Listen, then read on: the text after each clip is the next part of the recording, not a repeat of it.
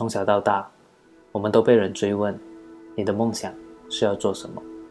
什么护士、医生、消防员、警察、律师、宇航员？遗憾的是，大部分的人都没有实现过。然后每一年，我们的梦想又一直在换，我们感觉很迷失，很沮丧。到底我们要做什么？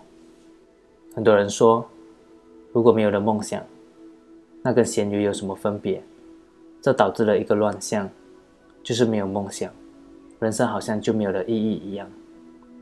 其实我们都错了，我们不应该问你以后长大要做什么，是你以后要成为什么样的人。因为品格比梦想更重要。没有品格的人，就连咸鱼都不如，因为他们的梦想。也许会带给这个世界更大的破坏。市面上许多黑心的商品、无良的商人、违反道德的实验、发明、毒品，这些也是一些人的梦想，但这些梦想却失去了良心。很多人想要学做生意，但很少的人想学做人。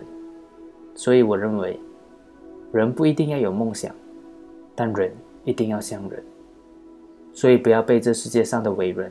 广告、电影给模糊了，好像没有了梦想就无法活着，没有了生命的意义。因为真正的梦想家，不是天马行空的胡思乱想，不是太空还是深海的冒险。真正的梦想家，是勇敢、认真的活好每一天。